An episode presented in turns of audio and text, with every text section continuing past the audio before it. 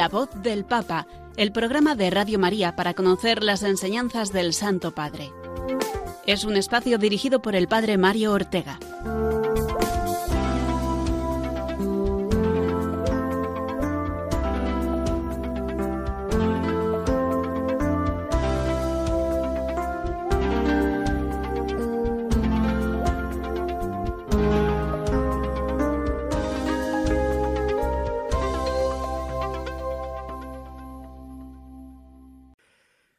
Buenos días, queridos amigos de Radio María. Bienvenidos un martes más al programa de la voz del Papa, el espacio de esta emisora de la Virgen, íntegramente dedicado a conocer la enseñanza del Santo Padre, especialmente la más reciente, la de esta última semana. Es un placer para los que cada semana recabamos esta enseñanza poder ofrecerla por medio de las ondas, eh, poderla dar a conocer, porque la palabra del vicario de Cristo es siempre vínculo de unidad eclesial, camino seguro para llegar a esa comunión de toda la familia de los redimidos en Cristo, que en estas semanas celebramos el gran gozo pascual. Algo que veo necesario recordar de vez en cuando, y lo hago ahora ya que me preguntan sobre ello frecuentemente, es que este programa, La voz del Papa, de Radio María, se ocupa solo del magisterio del Papa, es decir, de sus intervenciones, eh, digámoslo así, oficiales, como puedan ser eh, los documentos, encíclicas, exhortaciones, cartas apostólicas, etc., y de sus discursos, audiencias públicas, homilías, catequesis, etc. Por lo tanto, quedan excluidas, porque no son propiamente magisterio papal, eh, otras intervenciones, como puedan ser entrevistas que el Santo Padre concede a medios de comunicación públicos o privados, o los documentales, como el emitido recientemente conversando con un grupo de jóvenes. Lo que dice ahí es importante y es bueno conocerlo, pues por supuesto, porque las opiniones y afirmaciones del Papa son siempre importantes. Pero creo que aclara mucho el distinguir lo que es magisterio ordinario o extraordinario de lo que no lo es, sino que son otros eh, formatos informativos o expresiones a otro nivel que el Papa puede tener si así lo desea o lo considera oportuno. Es como cuando Benedicto XVI, por ejemplo, publicó, siendo Papa, su obra teológica Jesús de Nazaret. Él mismo aclaró que hablaba como teólogo, es decir, no a nivel magisterial, no como esa enseñanza papal a la que el fiel católico debe obediencia.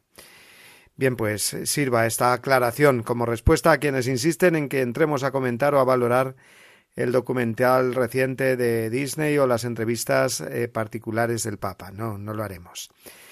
Y dicho esto, vamos a dar comienzo, ahora sí, como siempre, rezando por el Papa, como él constantemente nos pide, por su salud y su misión de pastor universal de toda la Iglesia.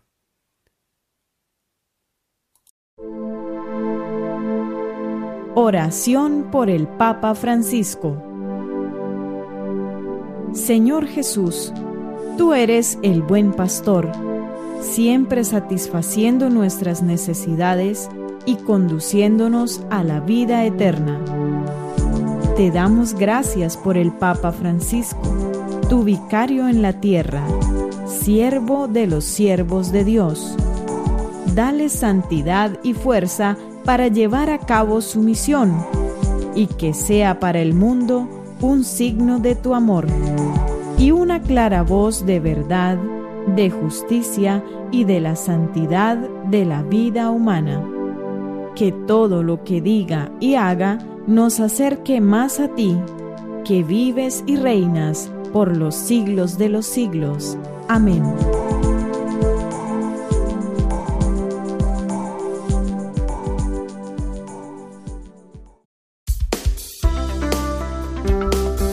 La voz del Papa, el programa de Radio María que te ofrece la enseñanza y la actualidad del Santo Padre.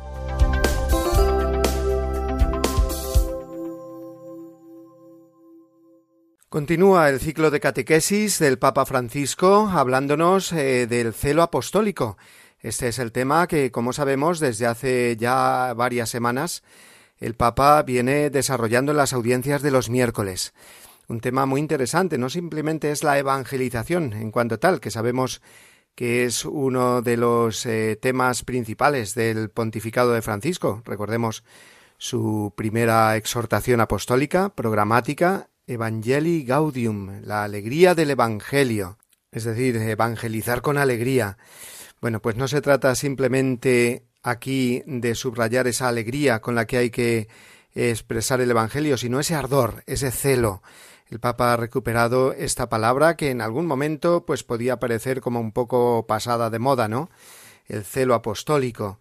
El Papa habla muchísimo de, de ello, usando esta expresión. El celo apostólico es ese ardor que movió a la Iglesia y la sigue moviendo porque es fruto del Espíritu Santo a todos y cada uno de los cristianos que estamos llamados a vivir el Evangelio con celo y a transmitirlo así a los demás. Y el Papa, después de haber dedicado las últimas dos o tres, no recuerdo bien, catequesis, a San Pablo, eh, habló en esta última, la de la semana pasada, de los mártires, puesto que ellos, con la entrega de su vida, son los principales eh, y más grandes testigos del Evangelio. Porque una cosa es predicar y otra dar trigo, como se dice, ¿no? Eh, uno puede decir muchas palabras, pero lo realmente convincente es el ejemplo de vida que se da. Las palabras convencen, pero el ejemplo arrastra, se dice. Y el ejemplo de los mártires es un ejemplo hasta el final, hasta dar la vida, ya no pueden dar más, ¿no? Entonces el Papa eh, quiso fijarse en los mártires eh, de todo tiempo, de todo lugar, de toda condición, hombres, mujeres, de todas las edades, lenguas y naciones, que han dado su vida por Cristo y que suponen esa constelación de testigos que nos ayudan a entender mejor qué es el celo apostólico. Después de la generación de los apóstoles, dijo el Papa, los mártires han sido por excelencia los testigos del Evangelio. Los primeros testigos son los apóstoles, los testigos de la resurrección del Señor. Pero eh, inmediatamente después de los apóstoles vienen ya los mártires, los primeros mártires, ya en tiempos apostólicos. El primero, atestiguado por la Sagrada Escritura, por el libro de los Hechos de los Apóstoles, es, recordémoslo, el diácono San Esteban, que murió lapidado fuera de las murallas de Jerusalén. El Papa eh, recordó también que la palabra mártir, martirio, deriva del griego martiria, que significa precisamente eso, testimonio. Un mártir es ante todo un testigo. Sin embargo, enseguida la Iglesia, en la Iglesia se usó la palabra mártir para indicar a quien daba testimonio hasta el derramamiento de su sangre, pero originalmente mártir, significa eh, testigo en general, ¿no? Luego eso nos hace ver que eh, eh, es muy importante el testimonio dado todos los días. el, testigo de todos los días hasta el final, pues viene a ser etimológicamente también un mártir, aunque no haya derramado su vida por Cristo, pero la está derramando en realidad todos los días. Por eso el Papa continúa diciendo que los mártires no deben ser vistos como héroes, en el sentido de que hayan actuado así individualmente, sino como frutos maduros y excelentes de la viña del Señor que es la Iglesia. Escuchemos la palabra del Papa. En particular, los cristianos, participando asiduamente a la celebración de la Eucaristía, eran conducidos por el Espíritu a configurar su vida en la base de ese misterio de amor, es decir, sobre el hecho que el Señor Jesús había dado su vida por ellos y por tanto también ellos podían y debían dar la vida por Él y por sus hermanos. Una gran generosidad. El camino del testimonio cristiano. El Papa también puso a continuación el ejemplo de San Lorenzo, uno de los primeros mártires, de los más atestiguados por la tradición, por los, las actas martiriales, ¿no? que cumplió con esas palabras de la primera carta del apóstol San Juan en el capítulo 3. Como Cristo entregó su vida por nosotros, así también nosotros debemos entregarla por nuestros hermanos. San Lorenzo, dijo el Papa, lo comprendió y lo realizó, y como él, pues todos los mártires de ese tiempo y de todos los tiempos. O con expresión de San Agustín también, eh, que explicaba el dinamismo espiritual martirial de, con estas palabras, ¿no? Los mártires aman a Cristo en, en su vida y lo imitan en su muerte. Fijaos que, qué precisas estas palabras. No se puede dar eh, una sin la otra. Aman a Cristo en la vida y por eso lo imitan en su muerte, porque lo han amado durante la vida. Seguimos escuchando la palabra directa del Papa que nos habló de cómo estos mártires también se multiplican en nuestros días. Hoy, queridos hermanos y hermanas, recordemos a todos los mártires que han acompañado la vida de la Iglesia. Estos, como ya dije tantas veces, son más numerosos en nuestro tiempo que en los primeros siglos.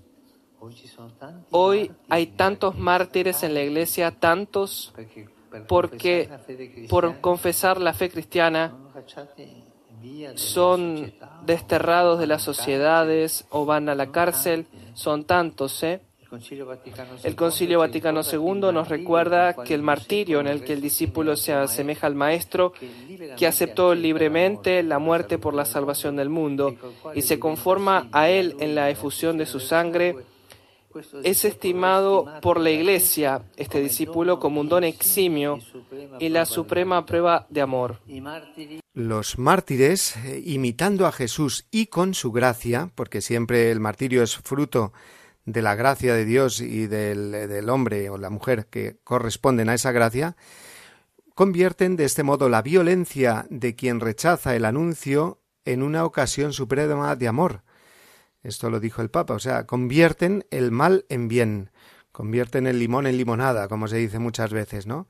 Es decir, un acto de violencia contra ellos, ellos lo acogen, digamos, no porque quieran morir, sino porque quieren y aman a Cristo. Y si eso les supone pues la muerte, lo que hacen es darle la vuelta a ese acto de violencia y convertirlo, como dijo el Papa, en una ocasión suprema de amor, de mostrar el amor. De manera que esa muestra de amor lleva consigo siempre el perdón de los verdugos. Esa es la prueba de que mueren por amor. El que muriera, eh, digamos, odiando o maldiciendo a, sus verdugos, pues eso no es prueba de amor. Sin embargo, tenemos que todos los mártires cristianos, todos los de antes y los de nuestros días, mueren perdonando eh, a sus verdugos, no maldiciéndolos, sino pues con esa actitud de entrega de la vida. Y ejemplos de, de este testimonio en nuestros días, pues hay a, a millares, continuamente.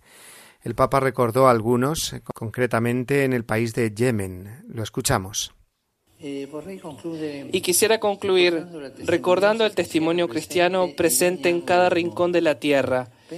Pienso, por ejemplo, en Yemen, una tierra desde hace muchos años herida por una guerra terrible, olvidada, que ha dejado tantos muertos y que todavía hoy hace sufrir a tanta gente, especialmente a los niños. Precisamente en esta tierra ha habido testimonios luminosos de fe, como el de las hermanas misioneras de la caridad que han dado su vida allí. Todavía hoy están presentes en Yemen donde ofrecen asistencia a ancianos enfermos y a personas con discapacidad. Algunas de ellas han sufrido el martirio, pero otras continúan, arriesgan su vida, pero siguen adelante.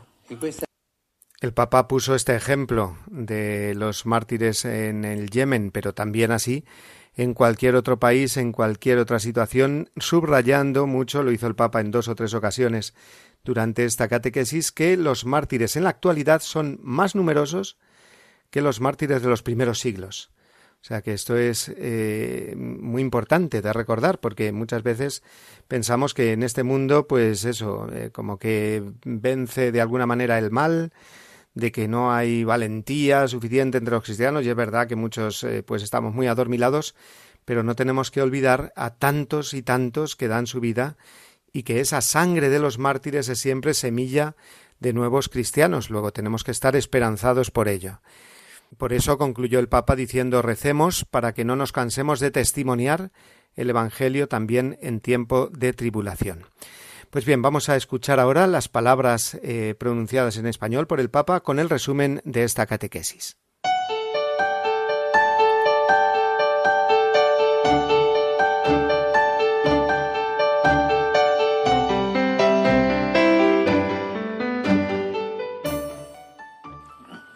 Queridos hermanos y hermanas, en esta catequesis reflexionamos sobre los mártires como testigos del Evangelio.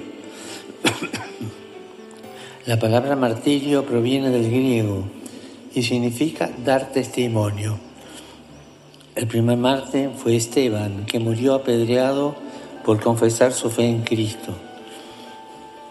Los mártires, por tanto, son hijos e hijas de la Iglesia, de diversas ciudades, lugares, lenguas, naciones, que han dado la vida por amor a Jesús. Y este dinamismo espiritual que impulsaba a los mártires se va configurando en la celebración de la Eucaristía. Así como Cristo nos amó y se entregó por todos, quienes participan en la misa sienten el deseo de responder gratuitamente a este amor con la oración de la propia vida.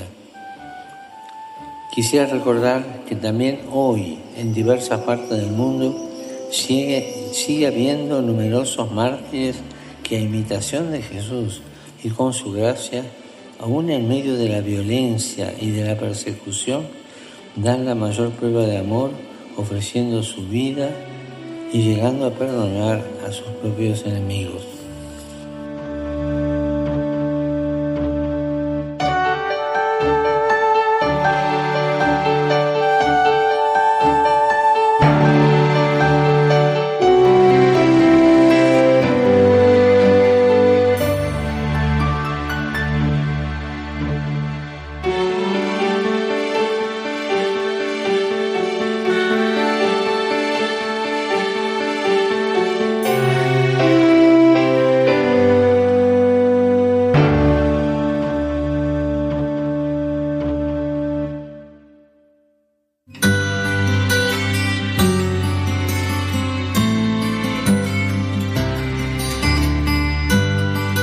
Jesús eligió en primer lugar a Simón llamado Pedro. Con este significativo relieve de la primacía de Simón Pedro, San Mateo introduce en su Evangelio la lista de los doce apóstoles. Fue llamado a desempeñar en la Iglesia una función propia y específica. Él es la roca sobre la que Cristo edificará su Iglesia. Es aquel que una vez convertido no fallará en la fe y confirmará a sus hermanos. Y por último, es el pastor que guiará a toda la comunidad de los discípulos del Señor. Del documento El primado del sucesor de Pedro, de la Sagrada Congregación para la Doctrina de la Fe.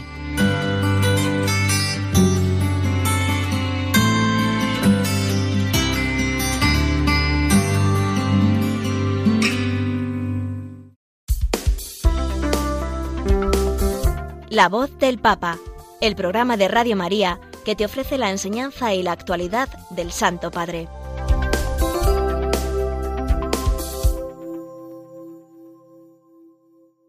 Nos vamos ahora hasta el domingo, el, antes de ayer, el domingo pasado, donde el Papa, como todos eh, los domingos, se asomó al, balcón del Palacio Apostólico para rezar eh, con los eh, fieles y peregrinos congregados allí en la Plaza de San Pedro el rezo del Regina Cheli, ahora el Regina Cheli en este tiempo pascual, luego el resto del año el Ángelus.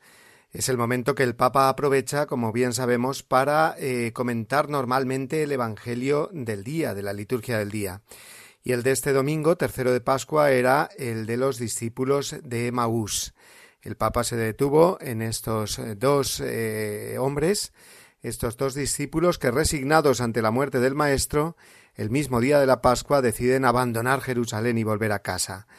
¿no? Es eh, la imagen de cada persona, hombre y mujer de todo tiempo, creyente, pero que eh, se siente desilusionado, desanimado, eh, y Jesús le sale al encuentro, nos sale al encuentro sin nosotros saberlo muchas veces o, o descubrirlo. Como dice San Lucas, sus ojos no eran capaces de ver, y Jesús, con toda la caballerosidad, el respeto a la libertad, eh, pues les pregunta eh, de qué vais hablando por el camino. ¿no? El Señor quiere que soltemos eh, y que deshagamos en nosotros ese tapón que nos causa nuestra tristeza o nuestra parálisis espiritual al no abrirnos a la acción de Dios. En cualquier caso, el Papa se fijó en la acción que hace Jesús con los discípulos de Maús, es decir, ir releyendo la palabra de Dios, la Biblia, las profecías que se referían al Mesías eh, para abrirles así el entendimiento, la mente y el corazón. Luego se trata de releer, dijo el Papa. Esto es lo que hace Jesús con los discípulos de Maús, ayudarles a releer es decir, con el conocimiento que tienen de la eh, palabra de Dios, ir viendo todo lo que ha sucedido en su propia vida, en la vida de estos dos discípulos, y descubrir en ella, en la vida, la, la, presencia del Señor, el paso del Señor que ha pasado eh, por ellos y continúa acompañándoles hasta que ellos lo descubran al llegar a Emmaus. Dice así el Papa aplicándolo a nosotros. También para nosotros es importante releer nuestra historia junto a Jesús, la historia de nuestra vida, de un cierto periodo, de nuestras jornadas con las desilusiones y las esperanzas. También nosotros, como aquellos discípulos, podemos encontrarnos perdidos en medio de los acontecimientos, solos y sin certezas, con muchas preguntas y preocupaciones, con desilusiones, muchas cosas. El Evangelio de hoy nos invita a contarle todo a Jesús con sinceridad sin temer molestarlo. Él nos escucha, sin tener miedo de decir algo equivocado, sin avergonzarnos de lo que nos cuesta comprender. El Señor está contento cuando nos abrimos a Él. Solo de este modo puede tomarnos la mano, acompañarnos y hacer que vuelva a arder nuestro corazón. También nosotros, como los discípulos de Maús, estamos llamados a dialogar con Jesús para que al atardecer Él se quede con nosotros. Hasta aquí estas palabras del Papa eh, comentando eh, esta actitud de los discípulos de Maús y sobre todo el hecho de releer la vida, eh, que Jesús nos acompaña, no quedándose callado, sino mm, explicándonos las escrituras para que nosotros podamos leer en ellas nuestra propia vida.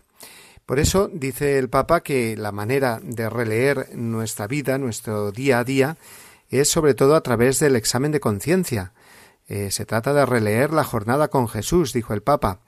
Leo textualmente, abrirle el corazón, llevarle las personas, las decisiones, los miedos, las caídas, las esperanzas, todas las cosas que han sucedido, para aprender gradualmente a mirar las cosas con ojos diversos, con sus ojos y no sólo con los nuestros. Así podremos revivir la experiencia de aquellos dos discípulos. Ante el amor de Cristo, incluso lo que nos parecía fatigoso e inútil, puede aparecer bajo otra luz, una cruz difícil de abrazar, la elección de perdonar una ofensa, una victoria no alcanzada, el cansancio del trabajo, la sinceridad que cuesta, las pruebas de la vida familiar, nos aparecerán bajo una luz nueva, la luz del crucificado resucitado, que sabe transformar cada caída en un paso adelante. Pero para hacer esto es importante quitar, las defensas, dejar tiempo y espacio a Jesús no esconderle nada, llevarle las miserias, dejarse herir por su verdad, permitir que el corazón vibre con el aliento de su palabra. Estas son las eh, palabras, las ideas textuales transmitidas por el Papa eh, durante eh, el rezo del Regina Cheli, como digo, y terminó con, con, esas típicas preguntas que él hace a modo de examen de conciencia, o indicándonos, mejor dicho, cómo debe ser el examen de conciencia. Preguntarnos cómo ha sido mi jornada, cuáles han sido las alegrías, las tristezas, las cosas aburridas, cómo ha ido, qué ha pasado, cuáles han sido las perlas de la jornada, quizá escondidas por las que dar gracias. ¿Ha habido un poco de amor en lo que he hecho? ¿Y cuáles son las caídas, las tristezas, las dudas, los miedos que he de llevar a Jesús para que me abra vías nuevas, me conforte y me anime? Luego releer eh, la vida eh, con la palabra de Dios, como hicieron eh, los discípulos de Maús, o mejor dicho, como hizo Jesús con ellos. Y en ese examen de conciencia es el modo en, que le dejamos a Jesús hacer en nosotros el mismo proceso que hizo con los apóstoles, los discípulos de Maús. Pues vamos a escuchar ahora una canción que nos sirva un poquito de descanso de tanto hablar y va a ser, como no, una canción eh, referida precisamente a esta escena evangélica de los discípulos de Emaús.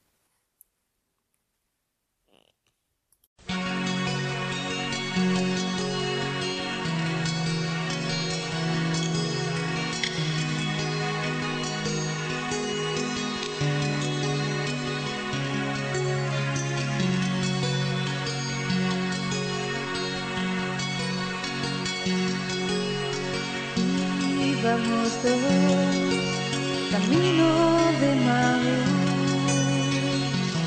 entristecidos discutiendo. Y sucedió que vimos a Jesús y no supimos conocer. Él preguntó cosas discutir. Dijimos lo del Nazaret. Muerto en la cruz, en plena juventud, aún no podemos comprenderlo.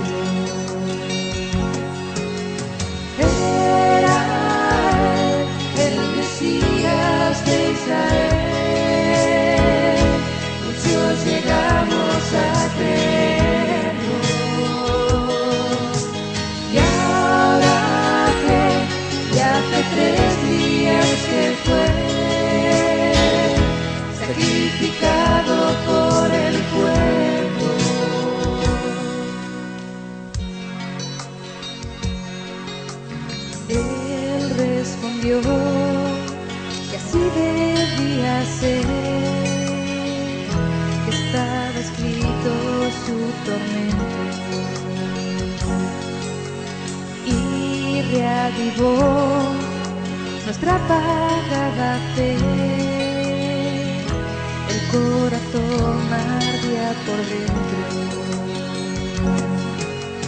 Quédate con nosotros, quédate.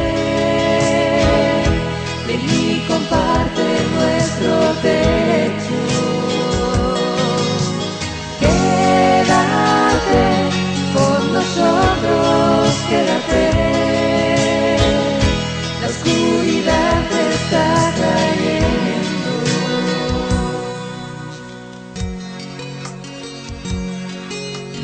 Él sonrió entró para cenar,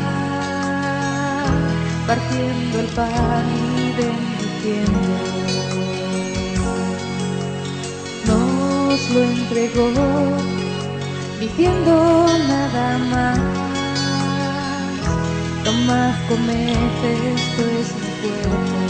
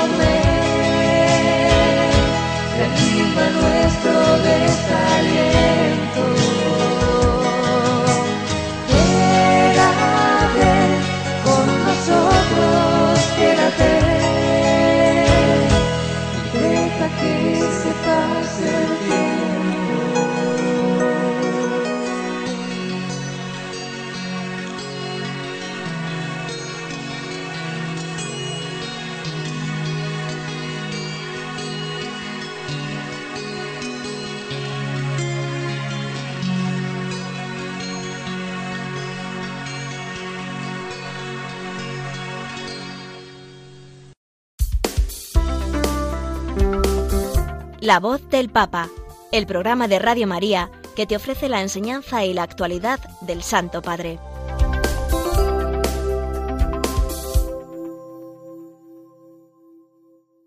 El pasado sábado el Papa recibió a los participantes en la asamblea plenaria del Dicasterio para los laicos, la familia y la vida. Fue, como digo, el eh, pasado sábado, día 22 de abril, y los recibió porque están tratando el tema mm, titulado Los laicos y la ministerialidad en la Iglesia sinodal. el Papa tocó aspectos muy interesantes para saber situar algunos de los problemas eclesiales de nuestros días. Por ejemplo, no pocas cuestiones emanadas del llamado Sínodo alemán, cuyas reuniones finalizaron hace unas semanas. Efectivamente, este evento, que ha creado mucha confusión y enfrentamiento con el Vaticano, ha sido presentado por parte de sus autores en clave de novedad, de progreso y de ruptura con el magisterio y la tradición de la Iglesia. Una pena y un escándalo lamentable, sin duda. Eh, y muchas de las reivindicaciones del sínodo alemán han sido por una equivocada visión del papel de los laicos en la Iglesia. Por eso digo que las palabras del Papa en este discurso del sábado pasado sobre la ministerialidad de los laicos nos puede resultar muy interesante. Lo primero que Francisco dijo es que cuando se habla de ministerios en la Iglesia, se piensa enseguida en los ministerios instituidos, es decir, lector, acólito y catequista. Son ministerios que se caracterizan por su dimensión pública en la Iglesia y son conferidos por el obispo a los laicos. Pero la ministerialidad en la Iglesia no termina ahí, sino que hay muchos otros oficios, tareas o misiones que emanan del bautismo y de la confirmación y que no se tienen que confundir con las tareas específicas del ministerio sacerdotal, aunque a veces se haga necesario eh, que los laicos sustituyan o colaboren con algunas de estas, por ejemplo, la distribución de la Sagrada Comunión o la dirección de una liturgia dominical de la palabra cuando no hay sacerdote. Lo que no puede hacer nunca un laico, eh, porque para eso se exige el sacramento del orden, es presidir la Eucaristía o confesar así como tampoco tareas de gobierno en la Iglesia que exigen la potestad, eh, digamos, apostólica, la potestad de orden, igualmente. Por eso el Papa pidió estar atentos a no alimentar esta confusión y exhortó a los laicos a ser verdaderamente laicos, con sus ministerios y características laicales, no sacerdotales, en el sentido del carácter propio del sacerdocio ordenado. Porque existe el peligro de volverse autorreferenciales al ejercer los laicos sus ministerios laicales, es decir, a creerse más importantes o más dignos que otros laicos por estos encargos u oficios en la Iglesia que no son para servirse de ellos, eh, para el provecho propio, sino para servir a la comunidad. Dijo así el Papa Francisco. Son palabras textuales suyas, ¿eh? Me da mucha rabia cuando veo muchas veces a ministros laicos, perdonad la palabra, que se envanecen al hacer este ministerio. De este modo son ministros paganos, llenos de sí mismos. Atentos a esto.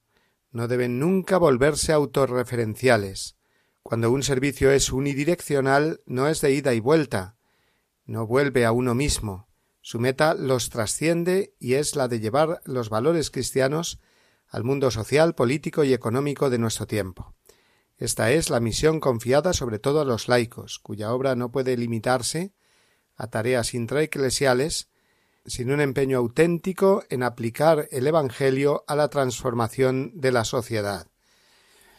Hasta aquí las palabras del Papa, y lo resumió todo en una frase muy clarita, que dice así A veces ves a laicos que parecen curas frustrados. Por favor, haced lo posible para evitar todo esto. La misión es servicio, y el ministerio viene de la palabra latina minus, que quiere decir menor, hacerse menor, pequeño.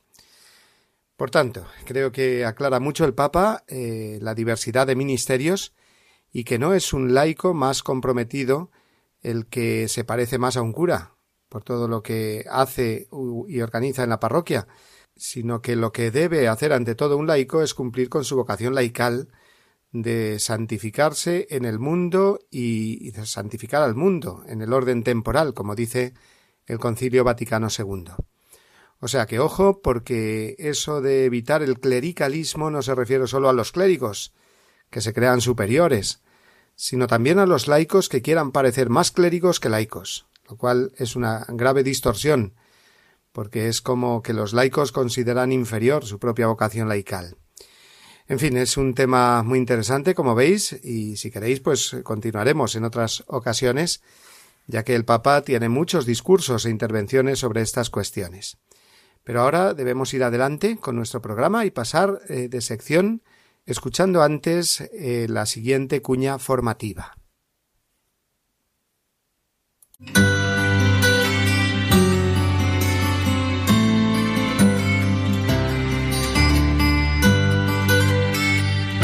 El romano pontífice, como sucesor de Pedro, es el principio y fundamento perpetuo y visible de unidad así de los obispos como de la multitud de los fieles.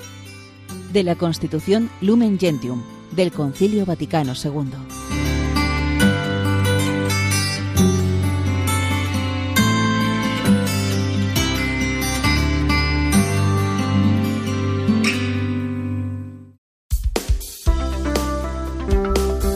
La voz del Papa, el programa de Radio María que te ofrece la enseñanza y la actualidad del Santo Padre.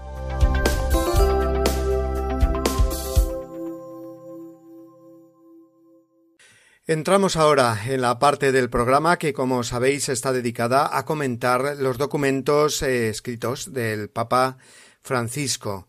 En concreto, estamos en las exhortaciones apostólicas y comenzamos el martes pasado la Christus Vivit, Cristo vive, que es la exhortación dedicada a los jóvenes y a la juventud. Vimos la introducción y ahora nos adentramos en el primer capítulo, que se titula ¿Qué dice la palabra de Dios sobre los jóvenes? Es decir, esta exhortación sobre la juventud comienza hablándonos de la palabra de Dios, de la Biblia, donde en la escritura aparecen en numerosas ocasiones, tanto en el Antiguo como en el Nuevo Testamento, jóvenes o personajes en la época de su juventud, eh, de los cuales podemos extraer eh, ideas, frases, mensajes que nos vienen de la misma palabra de Dios para entender mejor la juventud y la vocación del joven en la Iglesia y en la vida cristiana. Dice así el Papa, a partir del número 5 rescatamos algunos tesoros de las Sagradas Escrituras, donde varias veces se habla de los jóvenes y de cómo el Señor sale a su encuentro. Y comienza por el Antiguo Testamento, hablándonos de hasta siete personajes eh, que destacan eh, por su juventud o, como digo, por la acción que Dios hizo en ellos en el periodo de su juventud. En primer lugar, eh, José, el hijo de Jacob, vendido por sus hermanos a los egipcios, el cual era el más pequeño de la familia y el preferido de su padre. Leemos esto en el libro del Génesis, a partir del capítulo 37. Sin embargo, dice el Papa, Dios le comunicaba cosas grandes en sueños y superó a todos sus hermanos en importantes tareas cuando tenía 17 años. Eh, hemos de decir eh, que esto es especialmente importante ya que en la tradición judía tenía mucho más valor, digamos, la vida, la experiencia de un anciano y su testimonio y lo que Dios se podía revelar por medio de, los patriarcas, pensemos, o de los profetas en edad adulta, que en la edad joven. Sin embargo, la escritura, como señala el Papa, eh, subraya estos ejemplos de los jóvenes. El primero José, ya lo hemos dicho, después eh, Gedeón, en el libro de los jueces, donde se reconoce la sinceridad de los jóvenes. Esta sinceridad, eh, dice el Papa, la vemos cuando le dijo que el Señor estaba con él y él respondió, si ya ve, está con nosotros, ¿por qué nos ocurre todo esto? Gedeón nos manifiesta pues esa espontaneidad sincera de los jóvenes cuando no entienden alguna cosa, incluidas las cosas de Dios, y eh, nos dan ejemplo de preguntarla pues eh, con toda sinceridad. A continuación eh, siguen los ejemplos, en concreto del profeta Samuel, que era un jovencito inseguro, pero el Señor se comunicaba con él, gracias al consejo de un adulto, abrió su corazón para escuchar la llamada de Dios. Habla, Señor, que tu siervo escucha. Es conocidísimo este pasaje, esta vocación del profeta Samuel. Lo leemos en el eh, primer libro de Samuel a partir del capítulo tercero. Luego también aquí se subraya por parte del Papa esa eh, necesidad de colaborar, de entenderse, de interpretar la palabra de Dios eh, de una manera intergeneracional, es decir, fue un adulto el que le ayudó al joven Samuel a distinguir y a acoger la palabra de Dios. Luego, como no, el rey David, que fue elegido siendo un muchacho. Cuando el profeta Samuel estaba buscando al futuro rey de Israel, pues lo buscó, como eh, sabemos, entre los hijos eh, de Jesé, en Belén, y eh, de aquí aprendemos, de este testimonio, que Dios se fija, no se fija en las apariencias, sino en el corazón. Lo cual nos quiere decir, dice el Papa, que la gloria de la juventud está en el corazón, más que en la fuerza física o en la impresión que uno provoca en los demás. Después el hijo de David, Salomón, Cuando tuvo que suceder a su padre, pues se sintió perdido y dijo a Dios Soy un joven muchacho y no sé por dónde empezar y terminar. Y por eso eh, le pidió a Dios la, la sabiduría que alcanzó, la sabiduría por la que eh, destacó el rey Salomón. Después el profeta Jeremías también lo nombra el Papa, ¿no? llamado a despertar a su pueblo siendo aún muy joven. Y en su temor dijo Ay Señor, mira que no sé hablar porque soy demasiado joven, ¿no? Leemos al comienzo de su libro, del libro de Jeremías, ¿no? Y Dios que le contestó Yo estoy contigo para librarte, ¿no? Lo cual nos enseña que la entrega del profeta Jeremías a su misión muestra lo que es posible si se unen la frescura de la juventud y la fuerza de Dios. Fijaos qué, qué bonita esta expresión del Papa, ¿no?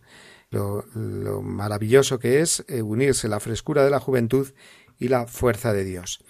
Y por último, eh, también eh, señala el Papa como ejemplos de juventud en el Antiguo Testamento a Ruth, la joven Ruth, la moabita, que fue un ejemplo de generosidad al quedarse con su suegra, caída en desgracia, y también mostró su audacia para salir adelante en la vida. Eh, esa ocasión, ¿no? Para revisar o repasar todos estos eh, textos eh, bíblicos, personajes de la Sagrada Escritura, de la historia sagrada, para darnos cuenta, como dice el Papa, de que la juventud siempre ha sido valorada en la Biblia, de tal modo que Dios se ha revelado muchas veces por medio de los jóvenes. Y ya pasando al Nuevo Testamento, el Papa destaca en primer lugar dentro de la parábola del hijo pródigo, pues que el pródigo, este hijo, eh, fue el más joven, ¿no? Y que quiso irse de casa, eh, fue egoísta, por supuesto, mm, con esos deseos de autonomía, ofendiendo al padre, pero dice, eh, es propio del corazón joven disponerse al cambio. Es decir, esa situación en la que había llegado, gracias a su juventud, pues pudo él también rehacer eh, su vida, eh, dar marcha atrás y volver, como sabemos, a casa del Padre, ¿no? De esta manera, en el número 13 de la exhortación Christus Vivit, el Papa eh, dice Jesús, el eternamente joven, quiere regalarnos un corazón siempre joven. La palabra de Dios nos pide eliminad la levadura vieja para ser masa nueva o masa joven. es un versículo de la primera carta a los Corintios de San Pablo, ¿no? Ese eh, eh, nuevo se traduce muchas veces o se debe traducir también por joven. Eliminar la levadura vieja para ser masa joven. O también eh, el mismo San Pablo cuando en el capítulo tercero de Colosenses dice, mm, nos exhorta a despojarnos del hombre viejo para revestirnos del hombre joven, del hombre nuevo, ¿no? Y es que es así, esa misma palabra griega que se traduce como nuevo se utiliza también para eh, expresar eh, para ser traducida como joven. El Papa dice eh, la verdadera juventud es tener el corazón capaz de amar. Por eso este texto de, de la carta a los colosenses concluye por encima de todo esto revistíos del amor que es el vínculo de la perfección. O sea que Dios nos habla de la conversión de la santidad haciendo referencia a la juventud como un renovarse, rejuvenecerse interiormente. Y después, a partir del capítulo, perdón, del número 14 de la exhortación, el Papa Francisco nos dice que no hay que menospreciar la juventud. En las palabras del mismo Jesús, cuando dice que el mayor entre vosotros sea como el más joven, ¿no? Para que eh, la edad, eh, pues no estableciera y no establezca privilegios, y, alguien que tenga eh, muchos menos años, pues que no signifique que valga menos o tuviera o tenga menos dignidad, ¿no? Y la misma dinámica sigue el apóstol San Pablo cuando dice que a los jóvenes hay que tratarlos como a hermanos, primera Timoteo, y que mm, los padres no exasperen a sus hijos para que no se desanimen. Que nadie desprecie tu juventud, dice eh, también así San Pablo a Timoteo, al joven obispo Timoteo. Sin embargo, al mismo tiempo advierte el Papa a los jóvenes eh, que sean sumisos a los ancianos. En la primera eh, Pedro, la primera carta de San Pedro. Es decir, ese respeto del joven a la ancianidad, a las canas, como decimos vulgarmente, por lo cual el mensaje cristiano también eh, nos ayuda a no caer en un culto a la juventud o en una actitud juvenil que desprecia a los demás por sus años, ¿no? Esta fue una idea que desarrolló muchísimo el Papa, si recordáis en las catequesis que dedicó el año pasado a los ancianos, a la ancianidad. Un joven sabio se abre al futuro, pero siempre es capaz de rescatar algo de la experiencia de los otros. También hace referencia el Papa en el Evangelio eh, de San Marcos a ese que le contesta al Señor He cumplido los mandamientos desde mi juventud. Y dice el Papa, y es que no hay que arrepentirse de gastar la juventud siendo buenos y abriendo el corazón al Señor, viviendo de otra manera. Nada de eso nos quita la juventud, sino que la fortalece y la renueva.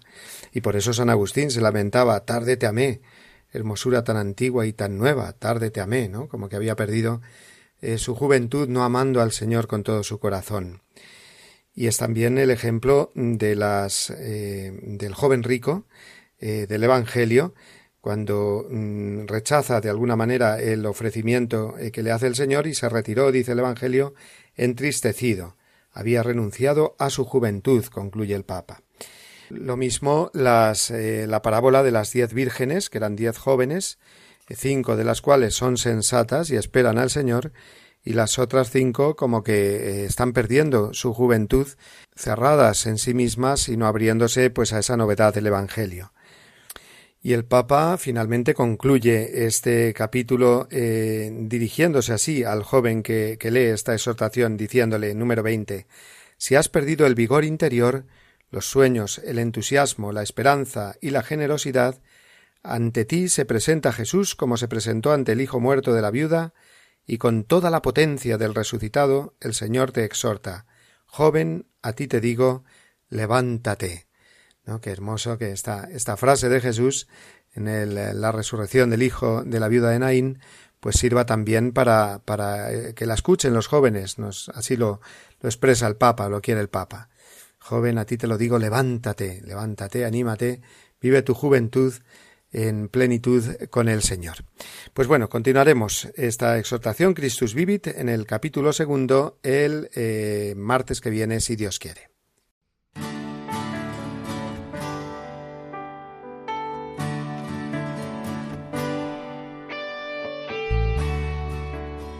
Pues con este comentario que hemos hecho al capítulo primero de Christus Vivit, llegamos al final de nuestro tiempo de hoy, amigos. Hemos eh, conocido además el contenido de la catequesis última del Papa sobre los mártires, el celo apostólico que muestran los mártires dando su vida, así nos lo ha explicado Francisco así como también el contenido de su enseñanza durante el rezo del Regina Cheli del pasado eh, domingo. También el interesante discurso que eh, dirigió a los participantes en la asamblea plenaria del dicasterio para el laicado, la familia y la vida. Y eh, antes de despedirnos, pues deciros que podéis contactarnos enviándonos vuestros mensajes, vuestros, eh, vuestras preguntas, vuestros saludos. Hoy especialmente quiero saludar eh, a Diana, que es sudamericana, pero que vive en Suiza, dice, desde hace 20 años. Nos envía un cordial saludo y desde aquí también se lo devolvemos. También recordaros ahora al final de nuestro programa que eh, tenemos que rezar especialmente por el Santo Padre este fin de semana ya que tiene un nuevo viaje apostólico internacional a Hungría. Es un viaje que eh, ya mm, tuvo que realizarlo hace un tiempo, no recuerdo si hace un año o así, pero por problemas de salud tuvo que eh, posponerlo y lo va a hacer ahora. Del viernes al domingo estará en Budapest con diferentes encuentros con los religiosos, sacerdotes, laicos y autoridades civiles de aquel país. Así que rezamos para que ese viaje a Hungría, del cual tendrán cumplida información aquí en Radio María y después, por supuesto, en nuestro programa de la semana que viene, sea un viaje plagado de éxitos. Y esta audición podéis eh, hacerla en directo, como ahora, eh, pero también a través del podcast de Radio María, eh, porque allí quedan colgados todos los programas, no solo este, sino todos los demás. Ahí tenéis un auténtico arsenal donde uno si no puede escuchar su programa favorito a la hora que se emite, pues puede después descargarlo ahí y además compartirlo muy fácilmente por las redes sociales, por el WhatsApp, con todos eh, tus amigos. Así que deseando que sean muchas las personas que disfruten de la programación de Radio María, nos despedimos ahora y lo hacemos como siempre con la bendición que os dejo y que nos da el Papa. Y eh, recibid un eh, fuerte abrazo y el deseo de que paséis todos una feliz semana hasta que nos volvamos a escuchar el martes que viene a las 11, las 10 en Canarias. Adiós amigos.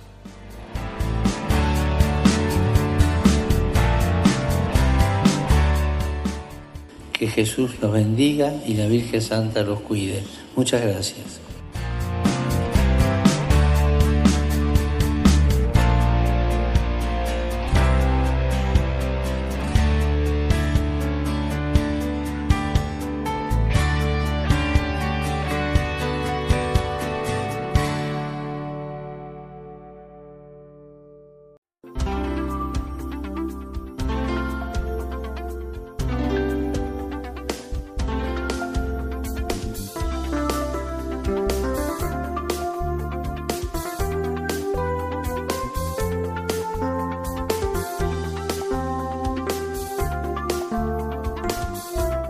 Escuchado La voz del Papa, el programa de Radio María para conocer las enseñanzas del Santo Padre.